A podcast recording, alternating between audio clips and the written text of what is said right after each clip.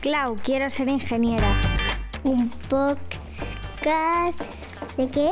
De Pod Twist. Después sí. Hola a todas, soy Clau y quiero ser ingeniera. Bienvenida, bienvenido seas quien seas a mi programa. Te invito a descubrir lo maravilloso que puede ser para ti estudiar una carrera STEM y la barbaridad de oportunidades que esta puede abrir.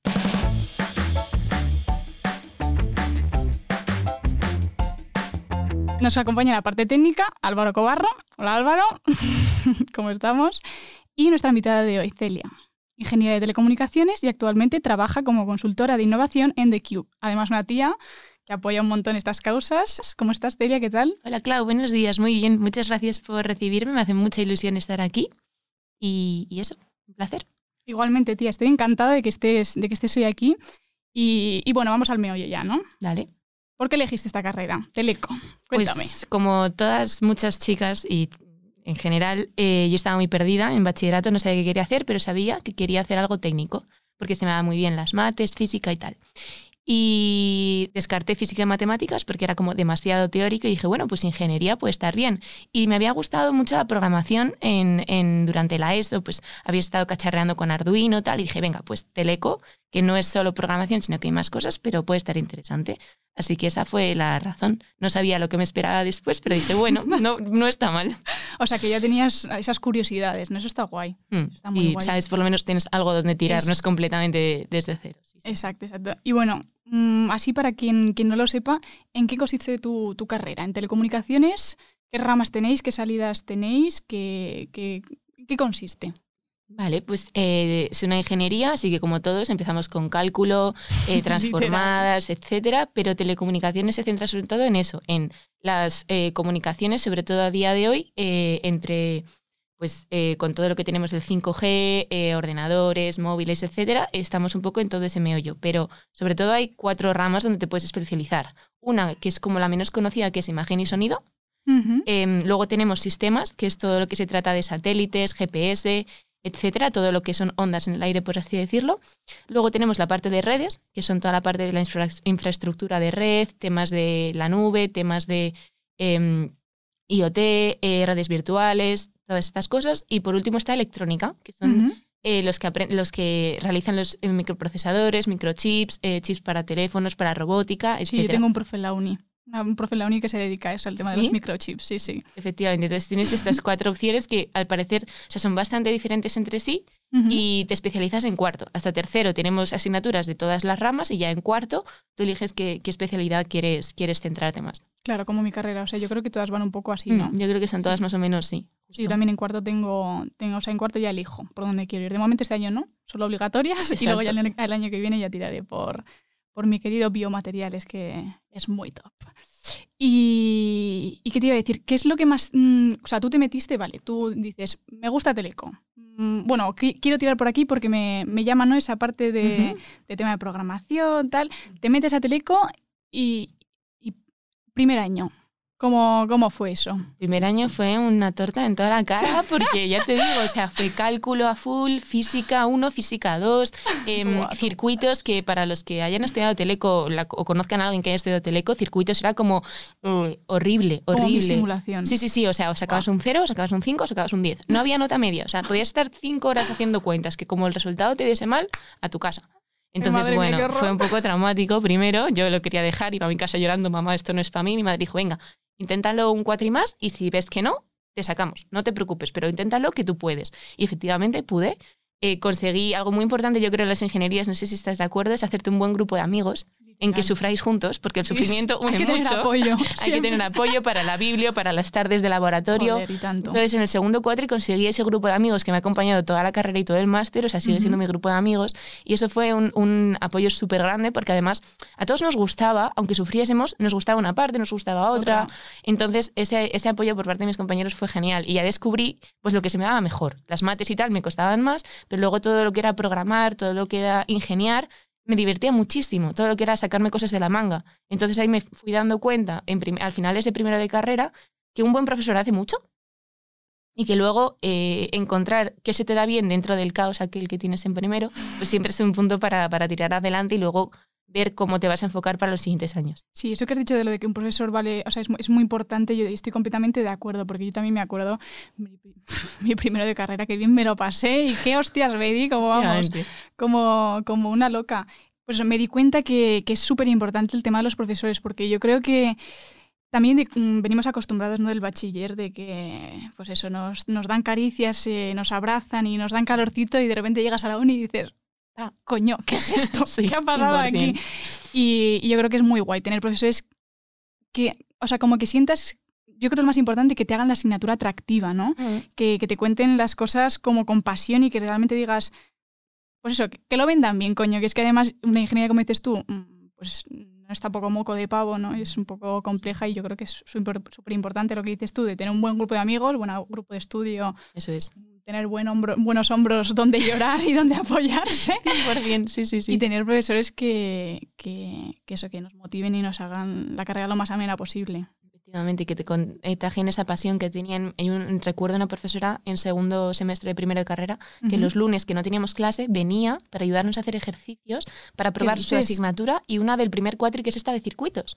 Porque no había probado qué top, nadie. Qué top. Y los lunes nos dejaba y hacía vídeos en. YouTube, es una youtuber ahora, hacían vídeos en YouTube para poder verlos nosotros y practicar los ejercicios. O sea, chapó a esta mujer.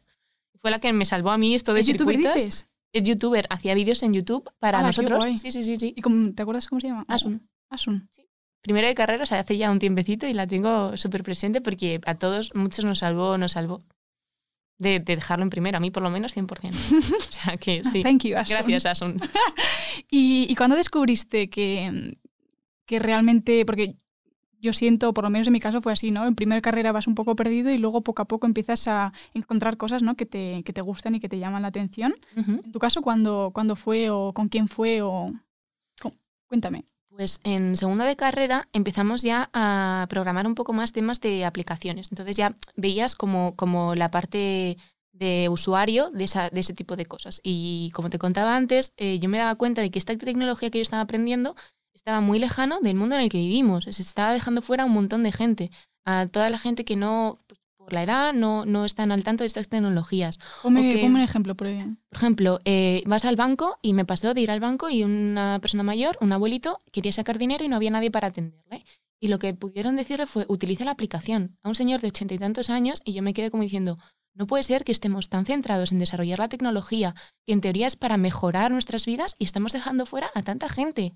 No, yo, eso no me cabía en la cabeza. Entonces dije, vale, yo quiero aprender bien esta tecnología, entenderla bien para incorporarla de verdad a todo el mundo, no solo a los techis, porque eso no es justo. Vale, pueden ¿Qué ser TX? Ah, a, a los que les mola la Ah, tecnología, a vale. los que normalmente eso se les dice como los early adopters, lo que sale cualquier chisme nuevo o cualquier red social nueva y están ahí.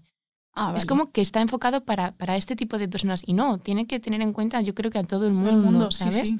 Entonces eso fue como lo que me hizo decir, eh, yo quiero aprender todo esto y quiero incorporarlo y quiero llevarlo a las personas y Sí, no dejar a nadie fuera. Por eso Mm. también este programa me parece importante porque a veces parece que es como más para chicos o más para gente mayor Sí, o o más para, para- o para tíos. Sí, o para Siempre, cerebritos, sí. o- y no, en verdad, mm, cualquiera lo puede hacer con un poco de bastante dedicación, ¿vale? Porque sigue siendo una ingeniería, no lo voy a poner de fácil cuando no lo es, pero si te apasiona y quieres echarle horas, puedes sacar mucho partido a esto y, de verdad yo creo que espero hacer buenas acciones para, para hacer del mundo un lugar mejor y no solo un- una era robótica.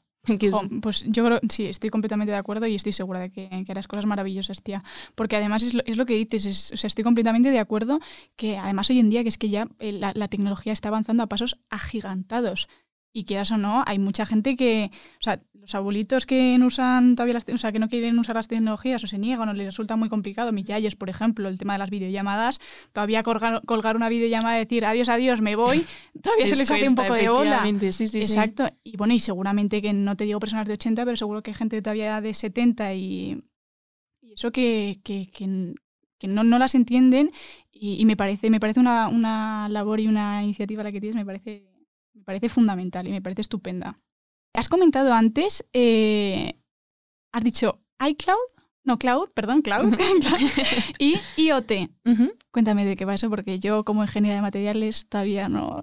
Pues ha venido porque me has dicho, bueno, no necesito el ordenador, que con el iPad me vale porque está todo Sí. en iCloud. Y te he dicho, ah, ¿sabes lo que es? Y me has dicho, "Mm, iCloud. Sí. Digo, sí, pero todo el mundo... consiste? Exacto, porque ahora como la nube, la Sí. computación en la nube, el cloud, está como muy al, al- en la boca de todos, pero como que a veces se nos escapa Pero hay un mucha poco. gente que no tiene idea de qué va, o por lo menos O- yo sabía así a grandes rasgos, pero no... O sea, normalmente se asocia al almacenamiento en la nube, ¿no? A que todo está en la nube y lo puedes acceder desde cualquier dispositivo, pero eso es en realidad una parte bastante pequeña de todo su potencial, porque el concepto es, hay grandes empresas tecnológicas que todos conocemos, Google, Amazon, Azure, etcétera, que lo que te permiten con esta computación en la nube es que tú no tengas que tener recursos físicos como servidores, ordenadores dentro de tu empresa para formar tu empresa, sino que directamente puedas alquilar a estas empresas computación. Puedes pagar por uso de sus ordenadores. Ellos tienen los grandes em, naves industriales con un montón de servidores, los campos de servidores que se conocen, y tú alquilas un pedacito de ese ordenador. Y Vale. eso está todo, va a través de Internet. Entonces tú te montas tu ordenador virtualmente como quieras. Lo programas desde Internet como tú quieras. O sea, la parte física es igual, lo que cambia es el software, el- el- la inteligencia que tú le pones dentro. Entonces ahora es mucho más fácil para cualquiera tener eh, capacidad de computación. Pues si estás haciendo temas de realidad virtual, por ejemplo, que eso requiere muchísimo poder de computación porque las imágenes pesan mucho, los vídeos pesan mucho, luego si encima quieres meter inteligencia artificial necesita un montón de procesamiento y en lugar de tener que comprarte una barbaridad de servidores, los alquilas. ¿Que no los necesitas más porque cierra tu empresa? Dejas de pagar y ya está. Es mucho más, lo hacen todo mucho más fácil. Y esto es lo que es la, computa la, la nube. Para eso sirve la nube. Aparte de tener tu almacenamiento, que probablemente tengas muchas más seguridad porque eso lo lleva un tercero. O sea, Ujú. al contratar Google, él se encarga de que tus redes estén seguras, de tener copias de seguridad. Además, tú puedes decir, esta información es súper importante, pues Google te la replica en el servidor que tenga, por ejemplo, en Irlanda, pero si es súper importante, también te la replica en el servidor que tenga en, en Alemania e incluso en Estados Unidos. Y sin que tú tenga- tengas que encargar de nada, solo pagas, Porque por eso, así o sea, el, decirlo. el hecho de replicarla, perdóname que no, o sea, yo no... Sí, sí, sí. Curiosidad. O sea, tú cuando la replicas es como que se guarda en distintas partes, ¿no? Efectivamente, por si hay algún O sea, si hay servidor un pasa algo, Si hay una, si se cae el servidor de mm, aquí, por Ujú. ejemplo, que tú no pasa nada porque esa, esa información que para ti era súper importante la tienes tanto aquí como aquí como aquí, ¿no? Sí, para, para sistemas de alta seguridad o de, de que necesiten estar eh, trabajando continuamente y no pueden permitirse estar sin conexión o estar sin acceso a sus datos.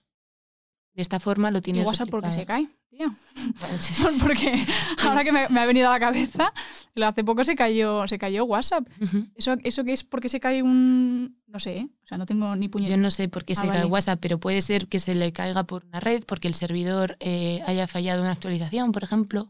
Todas esas cosas las tienes que tener en cuenta a la hora de... Pero WhatsApp, ahí me has pillado. Clau. Lo siento, es que me ha venido así, así me ha venido el plus plus en la cabeza. No pasa nada, no pasa nada.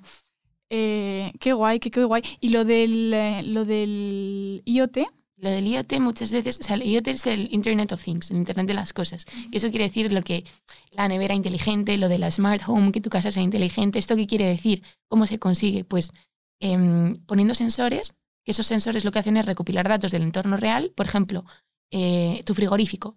Cuando tienes un smart fridge, quiere decir que tienes sensores o cámaras que detectan que te falta algún producto en la nevera. Eh, ese sensor tiene que estar sí o sí eh, conectado a Internet para considerarse Internet de las cosas. Tiene que transmitir esos datos a un ordenador que se encarga de procesarlos, saca una conclusión de esos datos que es, te has quedado sin leche, Cloud. Pero es que además tienes una parte que es un actuador, que eso que quiere decir que a ti, eh, una vez ese mm, ordenador ha procesado esos datos y sabe que no tienes leche, te manda un mensaje, por ejemplo, al móvil y te dice, Cloud, no tienes leche, ¿quieres comprarlo en Amazon? La pedimos a Amazon Fresh, entonces tienes como ahí todo el proceso que ese or- frigorífico que está haciendo, comprar por ti. ¿Mm? Y eso es un ejemplo de la vida cotidiana, pero esto em, donde más aplicación tienes en industria, por ejemplo, que tú una para industrias muy potentes es muy importante que saber los eh, tiempos de trabajo de las máquinas. Entonces, eh, cuando las máquinas mediante estos sensores saben cuándo se van a estropear, cuando tienen probabilidad de estropearse las piezas, cuando necesitan eh, una reparación, cuando necesitan un chequeo. Entonces, de esta forma, al tener conectadas todas las máquinas, tú puedes optimizar su uso para saber, vale, la máquina A van a estar en reparación, pues los procesos que lleva la máquina los vamos a, repartir entre la B y la C para nunca parar el ritmo de producción. Y todo esto se hace gracias a los sensores que detectan este, eh, estos fallos en las piezas mecánicas o, o- lo que sea, lo transmiten al ordenador central que tiene el conocimiento de todas las máquinas y es ese ordenador central el que cambia las órdenes y es capaz de decir a las otras máquinas que van a soportar a su compañera A. Qué top, tía. Eso me- qué guay. Qué guay, qué guay.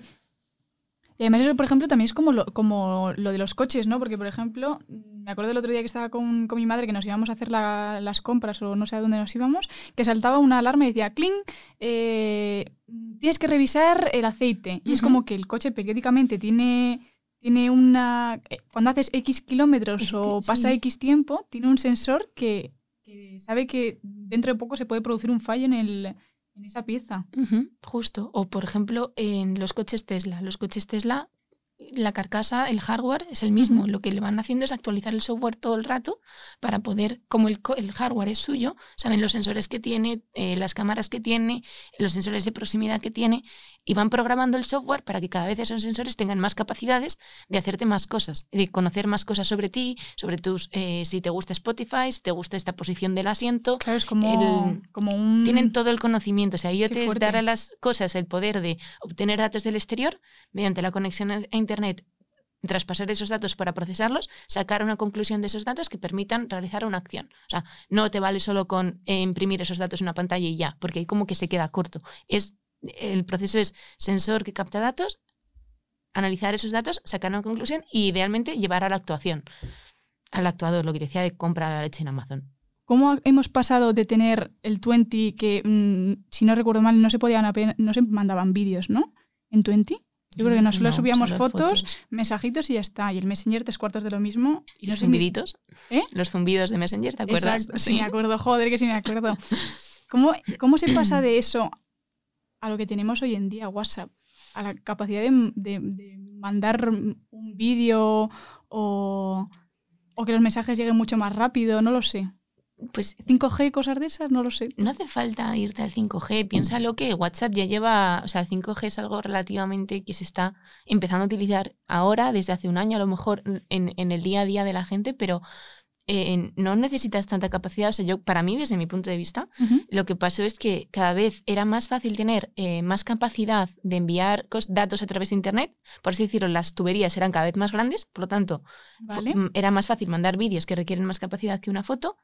em, por eso se pudieron empezar a mandar vídeos. Y cada vez esa, esa conexión era más rápida.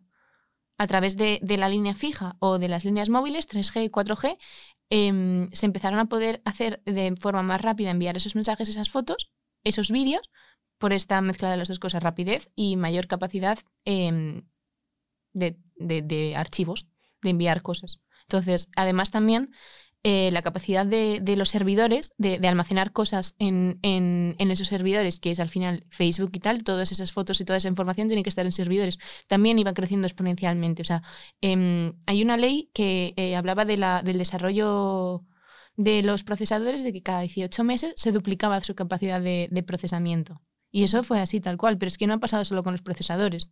O sea, esos procesadores han dado paso a eh, esa capacidad de em, almacenamiento que también se ha ido, ha ido aumentando, esa capacidad de procesamiento de esas imágenes y de esos vídeos ha permitido enviarlas de forma más rápida, almacenarlas también en mayores cantidades. Entonces, el desarrollo de todas esas cosas a la vez, por la necesidad de cada vez crecer más este tipo de redes, este tipo de... Todo se ha empezado a almacenar en Internet. Nadie tiene archivos en papel, a no ser que te vayas a un ayuntamiento de un pueblo, de lo que sea, ¿sabes? Entonces, yo creo que esa propia necesidad, más el desarrollo de la tecnología tan rápido que cada 18 meses se, se duplicaba el- la capacidad de procesamiento, han dado pie a que esto fuese fácil. O sea, que para ti ahora enviar un vídeo y que no te llegue al segundo no nos cabe en la cabeza. O sea, es como imposible Sí, de pensar. Sí, sí, a mí se me, me- me da el tembleque en la pierna cuando no tarda Exacto. O como decías tres antes, milésimas de segundo en mandarse. se cayó WhatsApp. La gente colapsa. Sí, En sí, plan, literal. Colapsa, porque ahora ya es parte de nuestro día a día, pero como tú dices, no hace todo. tanto. No hace tanto de eso. Joder, y tanto, tía, porque tú tienes 25, yo tengo 22 y esto fue nuestra preadolescencia, ¿no? Sí, yo tuve 20 con Bueno, sí. 12 años. Tú luego al... Sí, 12, 13. También con 12. Sí, sí, sí, sí, por eso que no hace tanto, o sea, hace igual mm, 10 años de eso. Y era impensable mandarse nada y lo del teléfono con pantalla, como tú dices, mm, tardó. Sí, sí. Y ahora es como, obviamente lo tienes, y iPad y lo que quieras. Y dentro de poco igual sin pantallas que serán em, hologramas, ¿sabes? Yo qué sé. No sé, yo creo que es, poco raro, ¿no? Eso.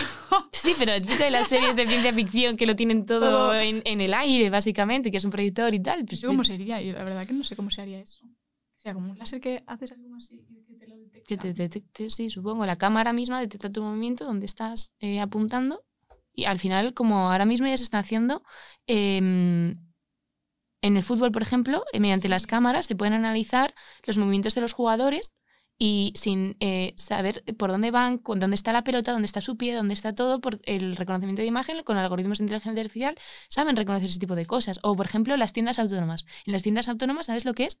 Como Amazon Go, ¿lo has oído hablar? Es una No. tienda de Amazon y ahora hay demás cosas que tú entras, eh, te identificas con tu aplicación, coges lo que quieras, sin pagar, te piras. Y cuando ¿Qué sales de la tienda, te llega la factura de lo que te has cogido. ¿Qué dices? ¿Cómo se hace eso? Sí, sí, sí, sí, tal cual. Y Pero tiene... Eso no es como peligroso porque igual, yo qué sé, le cojo el móvil a mi amiga Perita y me voy a hacer la compra. Eso, pero ¿cómo, cómo pueden tener ellos una- la seguridad de que realmente yo, Claudia, estoy yendo a comprar? Porque la aplicación normalmente va eh, vinculada con tu tarjeta bancaria para poder pagar. Se aseguran de que en esa tarjeta bancaria hay dinero, pero eh, de tu y, y- y está con a, a tu DNI a lo mejor o de alguna forma así. Entonces tú entras, hay sensores en las ¿Cojo lo que bandas quiera? que esos sensores saben lo que estás cogiendo, pero además hay cámaras que te van grabando y tienen Claro, claro, una... eso aseguran, ¿no? De que, vale, Claro, vale, no, pero no, no, no, es anónimo, porque por la protección de Ah. datos no pueden grabarte tu cara, te graban tus movimientos, entonces te hacen como una representación de ti, de tus movimientos, ¿Qué pero es un tía? avatar sin identidad. Entonces dices? van viendo lo que estás, porque si tú coges algo y lo vuelves a dejar, no te lo pueden cobrar. Entonces, mediante sensores más esa, esa grabación, esa identificación de tus movimientos, van sabiendo lo que tú estás cogiendo y automáticamente te van, te van diciendo en el móvil lo que estás cogiendo y te cobran a la, a la que sales. Entonces, no sé a qué venía esto, pero, pero va en, ah, en la, Sí, la capacidad de, de- de- de- la necesidad que tenemos cada vez más de, de esa computación y es como que se va desarrollando las ideas que tenemos con que la tecnología nos lo está permitiendo hacer. Me he quedado loca, tía. Yo también cuando lo vi dije, "¿What? ¿cómo? Entonces, toda la parte de seguridad tiene, o sea, tiene que todavía que desarrollarse, igual que todo lo del coche autónomo. Lo típico, la típica pregunta que venía de Isaac Asimov de, eh, si un coche autónomo tiene que atropellar a un bebé o a una persona mayor, ¿qué va a hacer? Toda esa, ética yo creo que es muy importante tenerla en cuenta por todo esto que estamos diciendo, que cada vez, joder, que tu nevera te va a poder comprar la leche, ¿sabes? En plan, si puede hacer eso, que no va a poder hacer? O que el coche te va a decir, eh, tengo que cambiar neumáticos, los pido ya, pido cita en el taller literal que eso se puede hacer. Entonces, todo eso tiene que ir apoyado por una ética y un, o sea, creo que se tiene que, no se dice mergear, unir, unificar la tecnología con las personas que estudien esa Sí, ética yo- y esas implicaciones. Yo creo que tenemos que saber todos de esto porque es que me parece un mundo... Por eso yo me metí, me di cuenta que estaba bien en Teleco. No porque fuese una friki de, de Teleco, sino por todas las cosas que están pasando que yo quiero tener ese conocimiento para que no me den miedo y para entenderlas y, y- y tratar de hacerlas lo mejor posible con un granito de arena, pero, jo, que, que no sea como, uy, no, no, no, metaverso, blockchain, uh, quita, quita. No, ¿sabes? Es decir, vale, no lo entiendo, es nuevo, pero yo me voy a meter ahí y voy a estar en el medio para poder tratarlo de la mejor manera y- posible. Sí. Qué guay. Sí, sí, sí. Por eso ahí es cuando dije yo, tu teleco sí. Sí por esto, ¿sabes? Porque quiero, quiero estar ahí y no perderme nada y entenderlo. Sí, sí, completamente. de acuerdo. Sí, sí. Sí, yo creo que lo más importante es entenderlo, porque yo creo que, que joder, es que vamos, vamos de cabeza, o sea, vamos de cabeza a este mundo. O sea, al final, o sea, ya solo hay que ver, por ejemplo, las, la- las, las nuevas generaciones, lo- los, adolescentes de, de hoy en día, su vida se basa a través de. de- o sea, Pantallas. prácticamente es como si tuvieran un teléfono en un ojo y otro teléfono en otro. Y van Literal. así. O sea, El otro día me pusieron un ejemplo que lo típico que se habla de, no, yo nunca me dejaría implantar un microchip, me están invadiendo. bueno, si hay una persona que tiene como. y- no sé, el otro día estaba en. eh, perdóname por Nada, nada.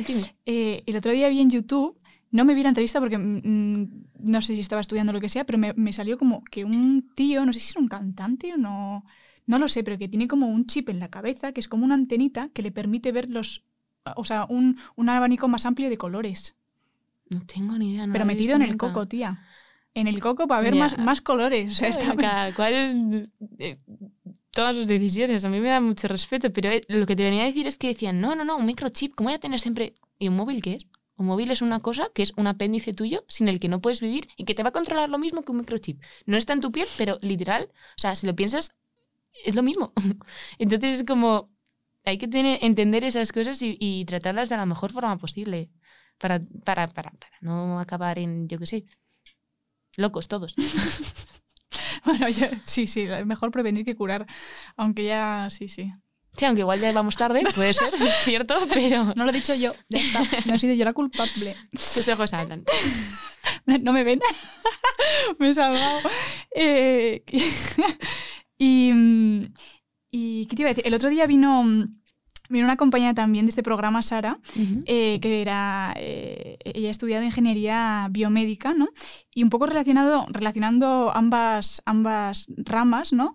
Eh, existe una, una máquina que se llama Da Vinci que te permite hacer una operación. Yo, mm, Claudia Rebollo, soy ahora médico, en vez de ingeniera, soy, soy médico mm, quirúrgica y puedo hacer una operación aquí en España a una persona que está en México, que está ahí Ujú. esa máquina. Brutal, ¿verdad? Flipante. A mí me parece, o sea, todo lo que es eh, medicina a mí me parece una locura y la ingeniería médica aún más porque es como intentar mediante la tecnología mejorar y toda esa precisión que un humano a veces no puede tener o tal, me- mejorarlo mediante la tecnología, me parece brutal lo que hace Sara. Eh, y esto de Da Vinci, eh, la parte que me toca a mí, que es la de la comunicación, porque ya cómo funciona, cómo opera, yo paso palabra, Sí, yo tampoco lo sé. eh, pero es, es, es gracias a lo que hablábamos antes, de, de esa velocidad que tiene Internet. O sea, eh, es como lo más importante es el concepto de latencia, que la Ujú. latencia es el tiempo que tarda una acción desde que tú la eh, realizas en un ordenador, en un procesador, hasta que llega al destino. O desde que tú mandas un mensaje en WhatsApp hasta que me llega a mí, ese periodo de latencia. Entonces, este, esta máquina lo que tiene, eh, ha- sido capaz de existir gracias a que estos periodos de latencia son de microsegundos, milis- de nada. Porque claro, en Claro, la estás, operación- estás operando. Claro, claro, tiene que ser de nada. Y además intercontinental. O sea, es que es brutal que, tú, como te dices, estás cruzando el Atlántico y en, en cuanto en microsegundos, milisegundos. Entonces, es gracias a esto, más la precisión de, de- de la tecnología, que se pueden hacer estas cosas. Y a mí me parece mm, alucinante. Y así tirándome un triple, ahora que lo pienso, de lo que hemos hablado antes, no lo sé, así divagando juntas. ¿Tendrá que ver también esto de la, de la máquina esta Da Vinci? Claro, obviamente no se puede desconectar, porque estás operando un corazón, una pierna La o... seguridad de esa red tiene que ser. Sí, Sí. exacto. O sea, tiene que tener muchos... Backup, sí, muchas, Exacto, sí, ¿no? tiene que tener, eh, no creo que sea solo una conexión, sino que tendrá Tiene que muchas tener varias. conexiones de soporte para que se aseguren de que no se pueda caer esa red bajo ningún concepto, 100%, sí, sí. Qué guay, creo que ya le estoy pillando el tranquillo un poquillo. Espero no estar dándome ningún triple. Bueno, pero sí, así a grandes rasgos, sí. ¿no? Yo creo que tiene sentido lo que estamos diciendo, sí, sí, sí. Qué top. Qué fuerte, tía. O sea, Es maravilloso lo que se puede hacer en verdad, lo que se está haciendo. Sí, sí.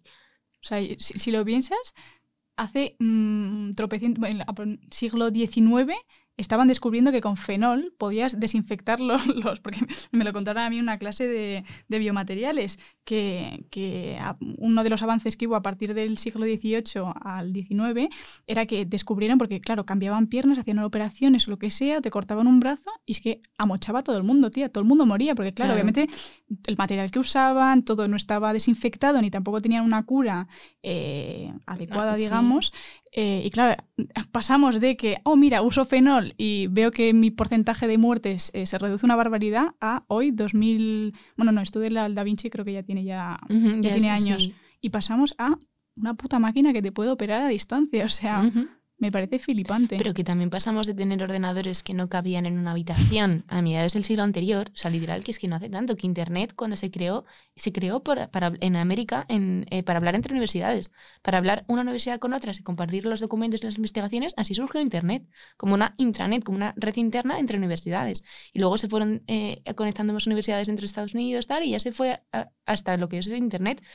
Y flipa cómo ha llegado ahora, o sea, que hasta el ma- pueblo más remoto del sitio que te imagines puede tener Internet.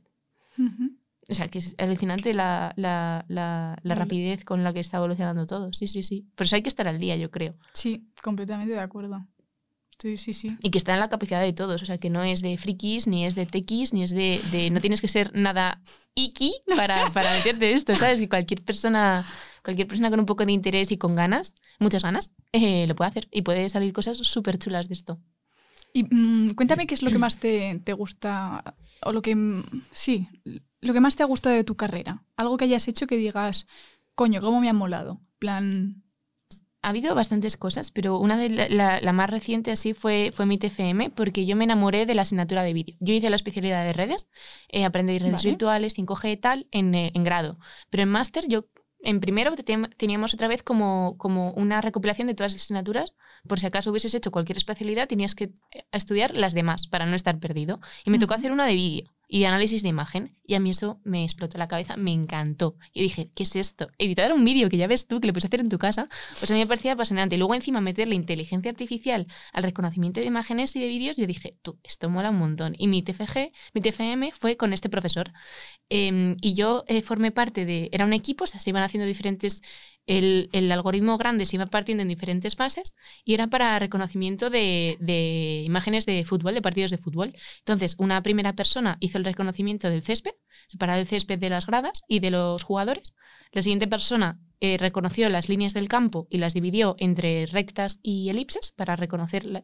Y mi objetivo era darles nombres a esas líneas del campo, saber que la banda derecha es la banda derecha, que la línea de fondo es la línea de fondo, que la elipse, ¿sabes? Uh -huh. y, y para poder saber, la cámara necesitaba saber dónde estaba mirando. Entonces, ¿cómo sabes dónde estás mirando? Con coordenadas. ¿Esas coordenadas cómo las sacabas? Mediante eh, reconocer dónde estaban estas, estas líneas del campo. ¿Y eso para qué era? Para que luego tú ves un jugador Tú coges con tu móvil, por ejemplo, en el campo, que esto ya hay aplicaciones. Eh, señalas, eh, miras a un jugador o miras al campo y con realidad virtual te plantan ahí a ti, por ejemplo, una imagen tuya.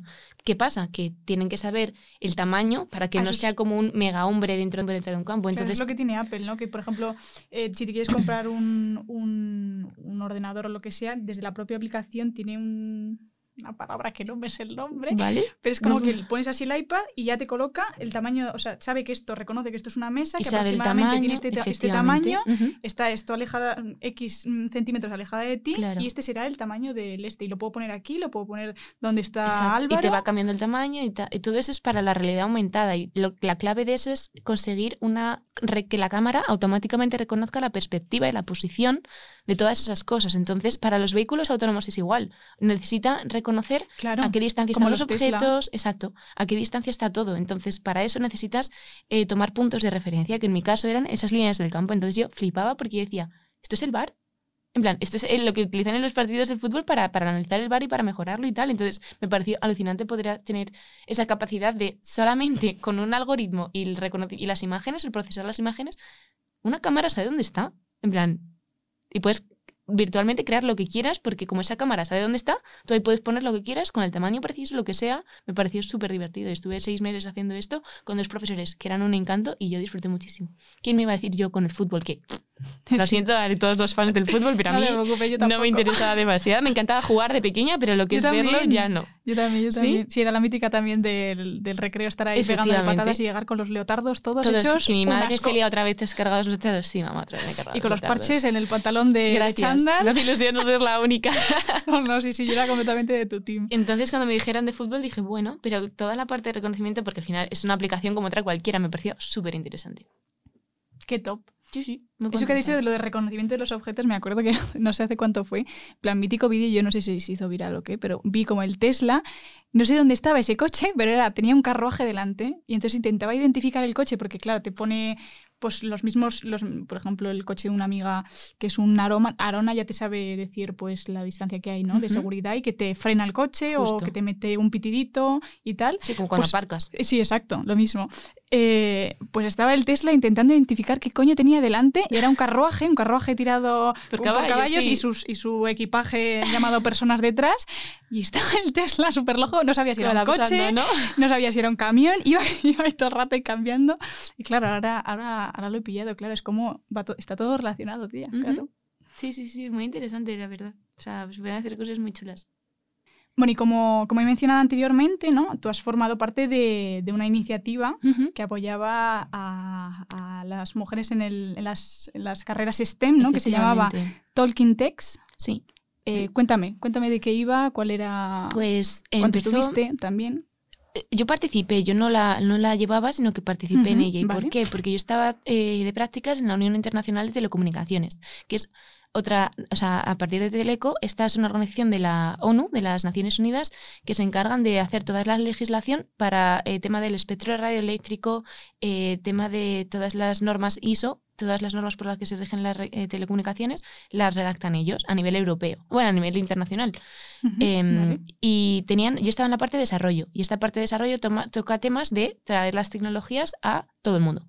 Y dentro de este departamento surgió la iniciativa de Equals, que eran los que hacían esta Stalking Tech, que el objetivo era poner en contacto a chicas jóvenes del mundo STEM con mujeres adultas que habían triunfado, por así decirlo, en el mundo STEM. Me pareció súper interesante porque podíamos, eh, yo era la que entrevistaba a esa mujer y poníamos en común por qué las dos habíamos empezado en el mundo STEM, eh, por qué nos había interesado y en su caso cómo había sido llegar a ese mundo, cómo era para ahora. Porque claro, ellas ahora están ahí, pero cuando empezaron aún había menos mujeres de las que hay ahora. O sea, a mí en particular me tocó, me tocó entrevistar a una mujer que llevaba las .com de Guatemala, o sea, todos los dominios eh, de Guatemala, y ella iba a congresos y algún compañero suyo le decía, ¿tú te das cuenta que eres la única chica? Y ella no se daba cuenta porque le gustaba tanto y estaba tan en su salsa, pero ella era la única.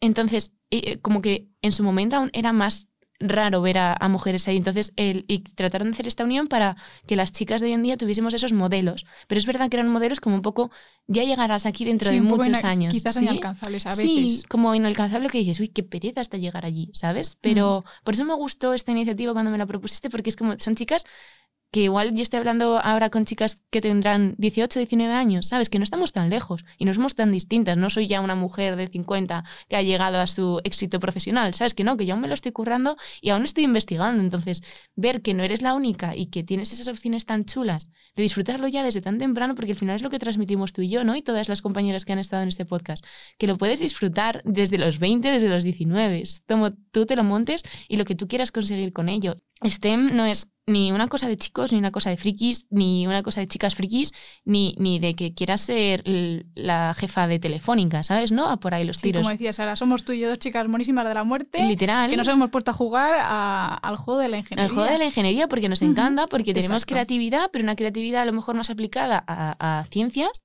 y, y está súper bien y, y se pueden hacer cosas súper chulas con eso. Y, no tienes por qué ser un friki, ni un ni llevar gafas, ni tener granos, ¿sabes? Que no, que para nada. Literalmente. Para nada, para nada. Sí, sí, Sara decía exactamente lo mismo. Sí, es que es verdad, tía. Es verdad.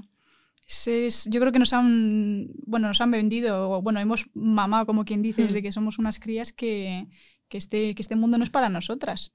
Que ya estaba conquistado por otras personas y, y no teníamos esos referentes, digamos, ¿no? Esas personas en las que vernos reflejadas, como por ejemplo no sé, no sé cómo decirte, no lo sé, porque como yo no, no, he tirado por otra rama que no sea esta, no te sabría decir qué referentes hay en, en otras. Sí, pero tú ves a, periodistas, por ejemplo, en la tele y muchas, hay muchas periodistas chicas. Exactamente, es un mundo que sí, exacto. Y, tiré por este mundo porque me parecía apasionante, me parecía que tenía un montón de salidas y que se pueden hacer cosas muy chulas. Eh, sea la ingeniería que sea, desde la tuya hasta la mía, hasta la de Sara, hasta Bea, la primera chica que entrevistamos. Me parece un, un mundo maravilloso y súper enriquecedor y que además nos va a hacer la vida muy fácil. nosotros, quiero decir, nosotros como ingeniería, eh, con el paso de los años estamos, como decíamos antes, eh, avanzando a pasos agigantados.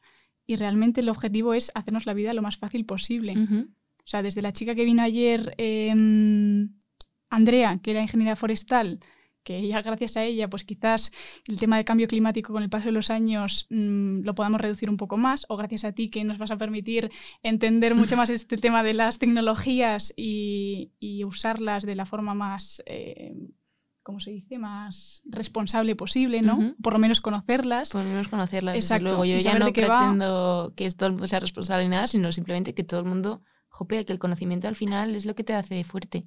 Es lo que te hace tener herramientas y, y, como tú dices, ser ingeniero no es llegar a un puestazo ni, ni, ni, ser el rey de un sueldazo, no, al final es entender esas cosas que se están ocurriendo y, tú crear las tuyas propias y para ayudar al mundo, efectivamente, cambiar el mundo. que eso hemos venido también. Tal cual, hacerlo un poquito mejor de lo que nos hemos encontrado, como dicen los scouts. No soy scout, Sara era Sara sí, y la chica de ayer también. Pues eh, dejarlo un poquito mejor de lo que nos hemos encontrado y que, que todos podemos hacerlo. Y es verdad que nunca nadie me ha dicho no puedes, eso cosa que me siento súper afortunada en este mundo. Nunca nadie me ha dicho no puedes siempre se me ha apoyado en todo lo que yo he querido hacer, pero sé que hay chicas en las que sí que les ocurre eso, o que no, no es para ti, ¿por qué no tal? Ni puñetero caso. Tú tira para adelante con lo que tú crees como los de Alicante y ya está. Y, y puede costarte más puede costarte menos, pero cuando lo consigas o las cosas que no consigas te van a enseñar mucho. Y tirar por el camino fácil. Qué pereza. Literal.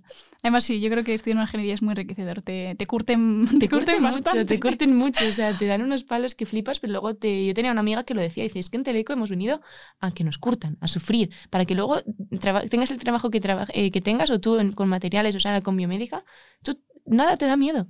Porque dices, yo, estoy, yo ya lo he pasado peor, en plan, peor que en la carrera no lo voy a pasar, Mira qué cicatrices tengo tan guapas. Efectivamente, o sea, a ver quién viene ahora y tiene que decirme narices de decirme que no puedo. Claro que puedes. Entonces también mola por eso. O sea, no sé si hay que ser un poco masoca, igual sí, pero en el buen sentido, en plan de me Bueno, yo creo que puede ser masoca, pero, pero gestionar el dolor, ¿no? Digamos, mm, hacerlo a pequeñas dosis. Sí, ¿no? efectivamente, nadie ha venido aquí a sufrir ni, ni a crearte ansiedad, ni para nada estoy diciendo eso. No, no, no, no, no. sí, sí, yo te entendía perfectamente Pero porque te- también lo estoy viviendo.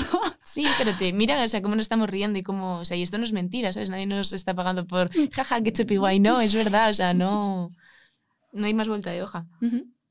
Entonces, así ya para cerrar, como dices tú, ¿qué le, qué le dirías a, a una chica que nos está escuchando ahora mismo? Una chica que acaba de empezar el bachiller o acaba de terminar la ESO y no sabe por dónde tirar, tiene dudas de porque le gusta una cosa, pero ojo, es que la ingeniería le llama, pero no sabe si tirarse de cabeza mm, a este mundillo o, o se queda ahí al borde del precipicio, como dices. Yo siempre digo que, que es mejor que te arrepentas de lo que has hecho que de qué hubiese pasado si, ¿no? Entonces, si te llama un poco y tú crees que, que te interese, que, que te vale, eh, eso, hazlo. Hazlo porque nunca sabes lo que te vas a encontrar dentro. O sea, a lo mejor te venden en ingeniería eso, como que vas a estar en el laboratorio ingeniando o en una empresa súper top. No tiene por qué ser eso. O sea, yo ahora soy consultora de innovación. ¿Quién me hubiese dicho que estudiando Teleco vas a encontrar tu camino y, sobre todo, eh, si te interesa, te gusta, aun- aunque sea un poquito, dale para adelante. O sea, es súper importante que, que, que confíes en ti y en lo que tú quieres hacer. Y aunque tengas dudas y tal, que una ingeniería no es el fin del mundo, no te vas a quedar sin amigos, sin salir, sin nada. O sea, no es eso para nada. Te digo que lo más importante son los amigos que haces ahí eh, para seguir adelante. Hay profesores apasionantes, tratas temas súper interesantes de primera mano, que no es como que te lo cuenten, sino que tú lo vas a hacer. Tú vas a poder tocar esos materiales, tocar esas prótesis, eh, tocar esos, esos ordenadores y es súper interesante capacitarte, empoderarte de esa manera. Entonces, si tienes esa pequeña curiosidad, dale para adelante y que en segundo no te gusta, te puedes cambiar. No pasa nada. Pero si tienes ese interés, dale para adelante y, y, y no te que con nadie, las dudas. no, que nadie te diga lo contrario. O sea, ni tu yo interno. No, no, no, no. Dale. 100%. Sí, sí, no, me ha, me ha gustado mucho y me ha parecido súper interesante, tía, ¿eh? O sea, me parece una Y a mí carrera... Tengo que te conozco de toda la vida, tío. Te acabo de ¿Sí? conocer y sí, yo soy muy tímida. En plan, me cuesta mucho hablar de primeras. Y Jo, no, pues cuánto me alegro. no, no, o sea, estupenda presentadora de podcast. Has encontrado una Ay, tuya. Te lo juro, ¿eh? No te estoy mintiendo, ya has visto que toda naturalidad. No, no, y además me parece una carrera súper, mega, hiper interesante. O sea, Fue sacar Es que muchas además- cosas, tía, sí. es que me encanta, me encanta este programa también por eso, ¿no? Porque puedes aprender cosas chulísimas. O sea, es- esas- eso también es lo guay, ¿no? Porque ya no solo mm, porque no sepas por dónde quieres tirar eh, y tengas dudas de, jo, pues no sé si estudiaste ingeniería, sino ya ta- también para dar a conocer, ¿no? A los... a Sí, la- todo lo, lo que es que, mola. tía, yo creo que nadie nos explica en plan las cantidades de... de Yo la materiales de- porque me has contado un poco. No, Joder, no tía, ya tenía lo sé, puñetera ya lo idea. sé, me pasa siempre. Sí, sí, Todo el mundo me dice, ¿qué es eso? Y yo, va, a ver, empezamos Con la charla. Abrimos Claro, o sea, yo que tengo ganas de escuchar los otros podcasts para conocer más de lo que han estudiado las otras chicas. Claro, es que eso es- 100%. sí, sí, sí. Es que eso es lo que mola, tía. En plan, dar, darnos a conocer un poco, ¿no? La, ya no solo a nosotras como, como chavales que estudiamos esto, sino Ujú. también las ingenierías, porque a mí me han vendido, yo siempre he sabido que a que se diga un doctor, un, un médico Bombero, y, sí. y maroto de la moto, el panadero de la esquina, pero es que mm, a mí nunca me han dicho la cantidad de, de ingenierías que hay, las salidas que tienen, porque ya no es eso, es que también yo cuando me metí a materiales, pues decía, jo, pues sí, pues me gusta esta rama, me gusta, eh, o sea, o me gusta lo que me imagino, ¿no? En plan, porque claro, te metes una carrera y imaginas, que Imaginas, puede ser. 100%, sí. Pues Te imaginas inventando tus cosas que luego realmente cuando sales, eh, cuando te gradúas, mm, creatividad se puede aplicar a todo. Mm. Estudies lo que estudies, si, si eres creativo y tienes alguna idea en la Y cabeza. tienes esas herramientas que te han metido ahí a pico pala. Exacto, lo puedes Eh, aplicar sí. a lo que te dé la gana y a lo que se te pase por la cabeza. Sí, sí, sí. Eh, pero, pero eso, coño, saber pues lo que me has contado tú, que tiene cuatro salidas, eh, o yo, por ejemplo, que te he contado que tengo estructura, no sé qué, no sé cuántos. Pues eso me parece, me parece súper top. Y que lo contamos desde dentro, que al final es una visión muy distinta que lo que te ponen en un papel o lo que te venden en aula, por ejemplo, ¿sabes? Mm. Aunque en aula mola también porque son gente que... Pero te lo están vendiendo. Mm. Yo no te tengo que vender nada, te estoy Exacto. contando mi experiencia de verdad, ¿sabes? Mm. Si te gusta bien y si no, pues mira, mejor. Ya lo has averiguado, otra cosa mariposa. Exacto. Pues sí. Eh, pues es que ha sido, no sé, ha sido, ha sido fantástico sí, sí, tenerte aquí, tía. 100%. Ha Me quedaba hablando otra hora más.